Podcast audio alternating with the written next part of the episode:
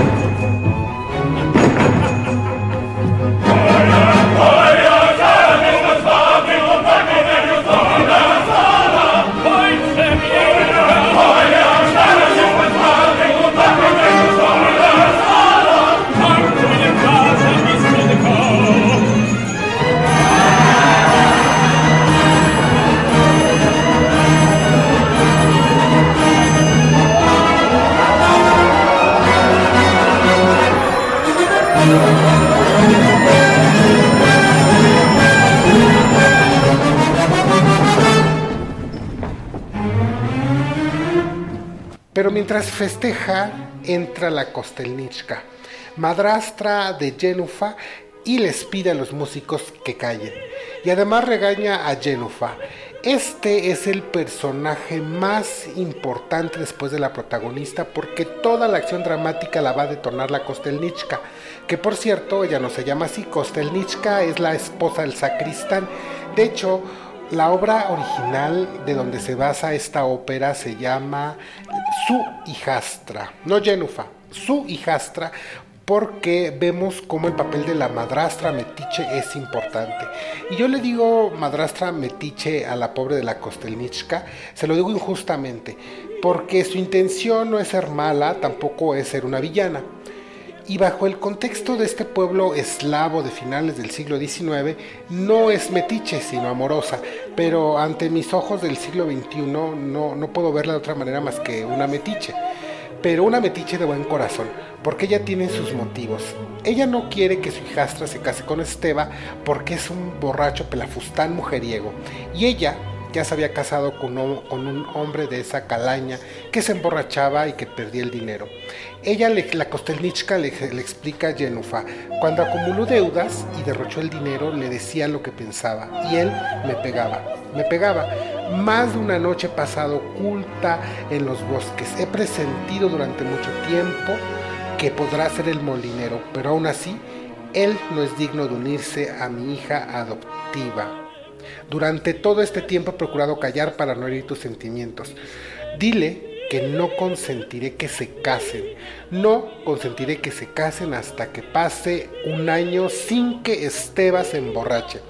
Y esto, por supuesto, es una sentencia de muerte para el matrimonio y para la reputación de Yenufa, porque Esteba es un alcohólico empedernido. Y además aún no se inventaba doble A entonces, la cirrosis y la muerte era el fin del alcoholismo de Esteba, nunca antes. Jenufa ingenuamente le pide a Esteba que lo haga por ella y por su secreto. Esteba, por supuesto, que le da el avión, le dice que sí, pero no le dice cuándo, y él se va a dormir. Entonces Jenufa se queda pelando papas y allí interviene nuevamente Laca, el medio hermano de Esteba y además primo de Jenufa. Estamos en un pueblo, todos son parientes. Laca, que está enamorado de Jenufa y que esperaba que Esteba fuera reclutado para tener el camino libre, ahora se burla de ella porque la madrastra retrasó la boda un año y además le dice que su amado Esteba es un mujeriego. Pero Jenufa todavía lo defiende y le dice, di lo que quieras pero Esteba siempre valdrá lo que cien como tú.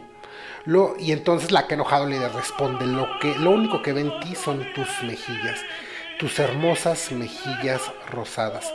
Para sí, para sí, o sea, Laca para sí mismo contempla su cuchillo y él dice, este cuchillo podría desfigurarlas y le corta la mejilla. El capataz todavía tiene el descaro de defender a Jenufa y dice que él solo la, intentaba besar y que ella se resistía y por error le cortó. Laca sale corriendo y la abuela, que no es tonta, pero que además no, no tiene buen aprecio a Laca, le dice, no huyas Laca, sé que lo hiciste a propósito. Y aquí acaba el primer acto. Es muy triste que esta historia, que fue escrita a principios del siglo XX en un pueblo remoto de la actual República Checa, sea tan vigente en México. Yo no sé en sus países, pero aquí el feminicidio se mantiene constante. Y ocurre desde mujeres que son atacadas por exparejas con ácido en la cara para desfigurarlas, así como Laca lo hizo a Jenufa, hasta matarlas a puñaladas, como hace unos meses circuló en las redes sociales un video de lo más triste. Y es por esto que lo más lamentable es que esta ópera en México y seguro en el mundo se mantiene vigente porque aún existen muchas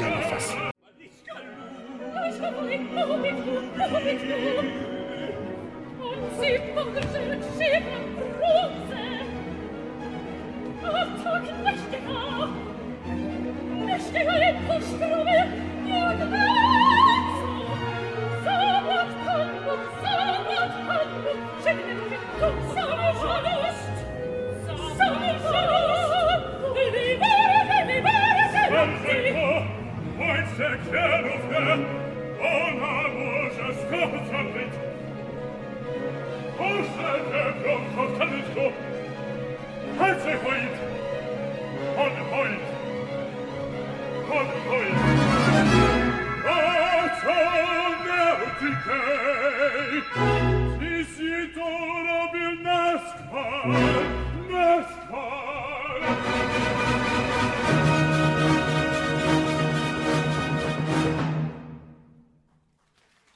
Pero esta historia no acaba aquí porque recuerden que Jenuf está embarazada y la madrastra no deja que se casen.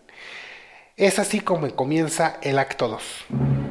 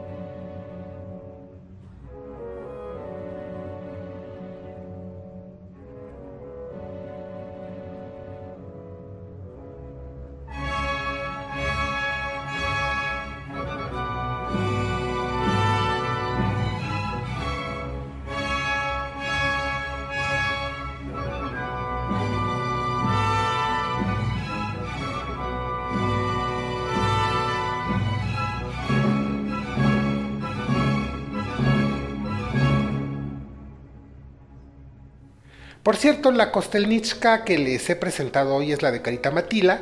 Carita fue una Jenufa de referencia en su juventud y ahora en la edad madura interpreta magistralmente a la Kostelnichka.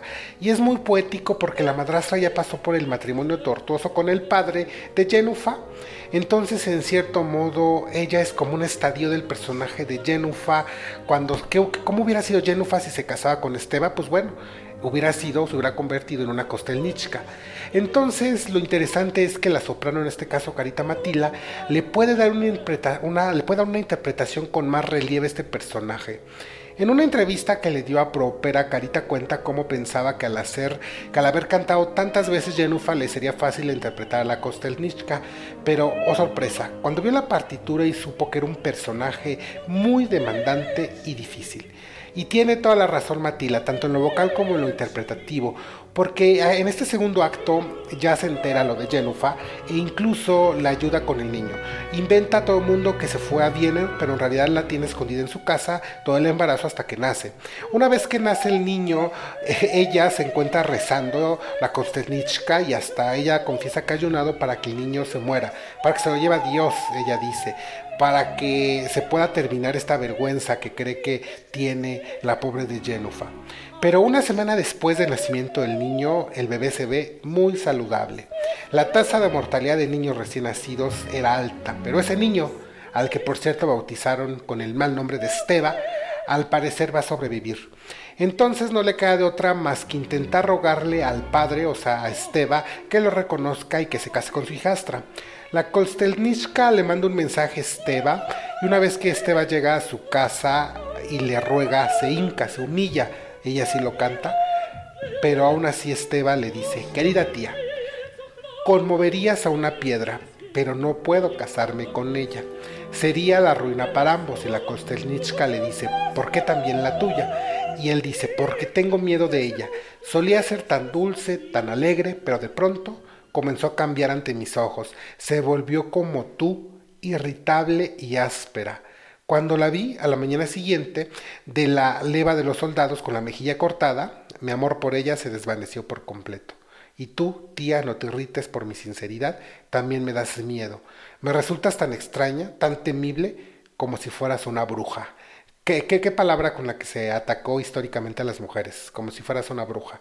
Que me persiguiera, que me acosara. Además, Acabo de prometerme con Carolca, la hija del alcalde. Esto es el fin, el fin de todo, y él, el muy pusilánime, se va corriendo. Entonces vemos ni con el llanto ni porque se puso de rodillas la Kostelnichka, Esteba se va a casar con ella. Pero ante todo esto, quien estaba vigilando, por supuesto, era Laca. Cuando ve que, que se va inmediatamente Esteba corriendo, entra a la casa y le pregunta a la madrastra si ya se van a casar Jenufa y Esteba, si Jenufa ya regresó de Viena. Por supuesto, ahí Kosternichka se le prende el foco y se da cuenta que ese es el momento para poderle endosar a Jenufa y que puedan salir de este problema. Y entonces le confiesa que nunca fue a Viena, que en realidad la tiene escondida. Le, dice que tuvo un hijo de Esteba. Y Laca en ese momento le dice, yo podría casarme con ella, pero mantener y criar al bebé de Esteba jamás. La, Kostelnichka nuevamente se le prende el foco y le dice, no te preocupes, el bebé murió. En ese momento la madrastra sentencia al bebé. Laca acepta gustoso ante la posibilidad de que va a poder casarse con ella, pero sin ningún hijo que criar ajeno, y se va corriendo por los permisos para la boda. Como les dije, la madrastra ya condenó al bebé. Ella dice que lo enviará con Dios, así que lo toma, y lo lleva al exterior. Confía en que cuando llegue la primavera ya no habrá cuerpo que los delate.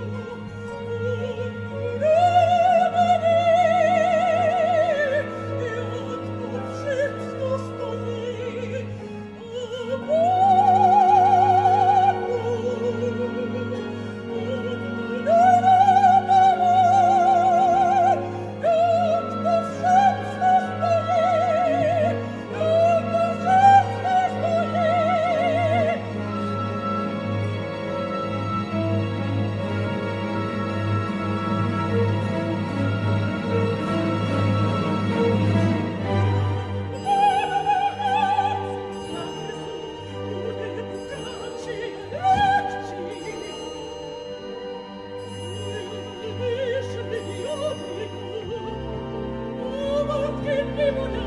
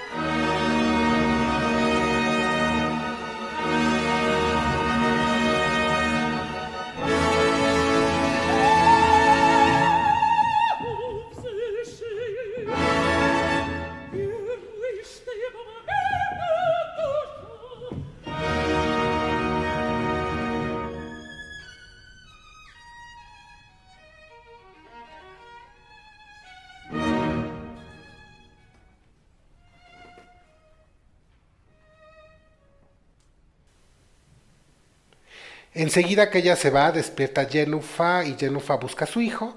Al no encontrarlo, ni a él ni a su madrastra, asume que se lo llevó a Esteba para que lo reconociera. Y, allí, y en ese momento es que ocurre el momento más bello de esta ópera y al mismo tiempo el más triste, porque comienza a rezar otra vez a una mujer, a una mujer que fue madre, según la cosmovisión católica, a la Virgen María. Y ahí le canta un salve.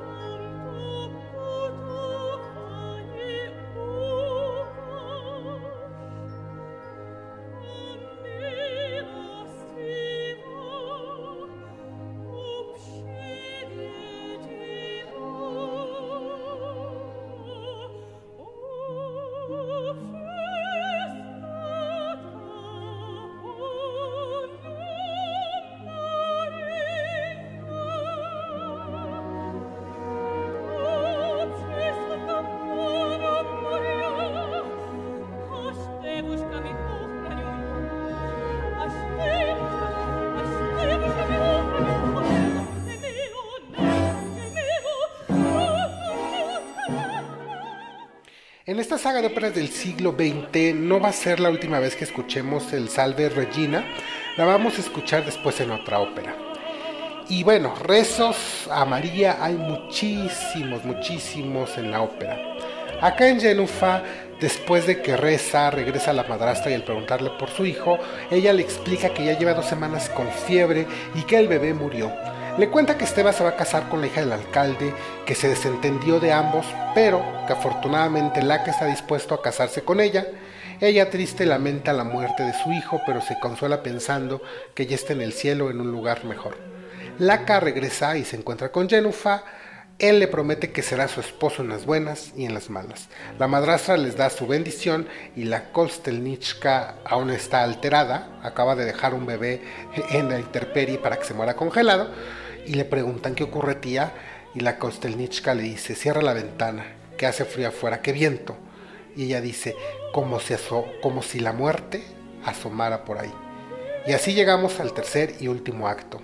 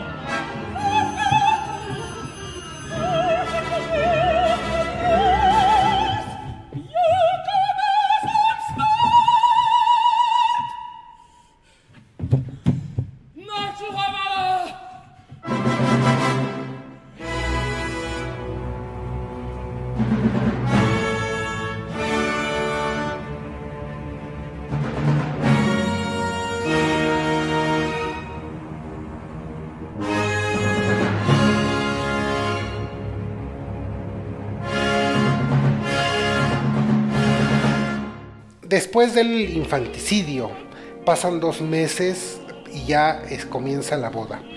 Yenufa, para la boda de Yenufa y Laca incluso llega hasta el alcalde. Y cuando parece que todo va a terminar, cuando por fin van a dar el sí acepto, en ese momento alguien llega corriendo, llega un aldeano corriendo buscando al alcalde porque han encontrado a un bebé muerto. Yenufa va a verlo inquieta e inmediatamente lo reconoce como su hijo. Lo reconoce por la ropa y por su gorra que ella misma le había hecho. El pueblo, al reconocer, al reconocer a su hijo, el pueblo inmediatamente quiere lapidarla por el crimen, porque uno como quiera, pero ellos son criaturas. Laca la defiende y en medio del tumulto, por cierto, en medio de ese tumulto todos se enteran que el papá es Esteba. La hija del alcalde se va y se rehúsa a casarse con él y el pueblo dice, ahora ni una gitana va a querer casarse con Esteba. Pobres gitanos, ¿verdad? En, de cierto modo es castigado pero en ese momento la Kostenichka reconoce que ella lo hizo sola, que Yenufa estaba postrada y asume el crimen y se va presa. Laca se culpa que al hacer a Yenufa cara cortada sabe que Esteban la había rechazado y que esto la había orillado. Pero la Kostenichka antes de ser este, llevada presa le pide perdón a Yenufa y le, y le dice solo imploro tu perdón Yenufa, tan solo el tuyo pues ahora veo que me quería a mí misma más que a ti. Después, como les digo, se la llevan presa y Yenufa canta muy sola, se han marchado y le dice a Laca, también tú debes marcharte ahora, pues has comprobado que no puedes unir tu vida a mi desgraciada existencia. Adiós. Y recuerda, recuerda que eres la persona más bondadosa que he conocido. Hace tiempo que te perdoné el haberme cortado la mejilla, si pecaste fue por amor lo mismo que yo hice hace mucho, mucho tiempo. Y entonces la le responde, ¿sales al mundo en busca de una vida mejor y no me llevas contigo, Yenufa? Y ella le, dice, sabes que me juzgarán y que todos me mirarán con desprecio. Y Laca le contesta, Yenufa, incluso eso soportaré por ti. ¿Qué nos importa el mundo si podemos consolarnos mutuamente? Y Yenufa emocionada canta, hola amor mío, ven a mí, ven a mí, a mí te une ahora un amor más inmenso, un amor que place a Dios. Y así termina la ópera.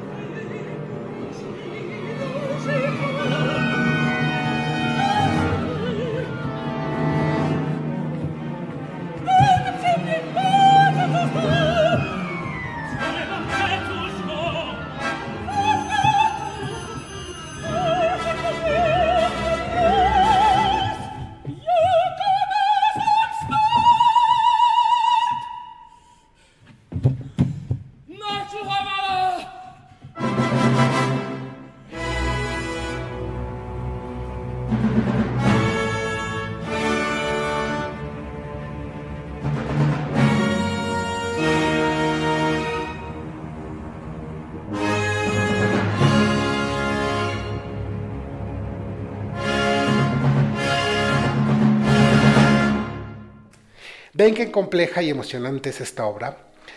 Al final, algo que dice Carita en su entrevista es que estos personajes son de carne y hueso, y ellos viven un día a día en un pueblo de finales del siglo XIX. Y de esta forma es que no podrían ser de otra manera. Esta era su realidad. Y aunque el camino al infierno está empedrado de buenas intenciones, la Kostelnichka quería para su hijastra alguien mejor que Esteba. De hecho, el año pasado, en el 2022, estuvo la producción del Royal Opera House con Asmi Grigorian, que es la Jenufa de referencia actual de la que escucharon la El Salve Regina porque además esta obra sigue muy vigente como les mencionaba.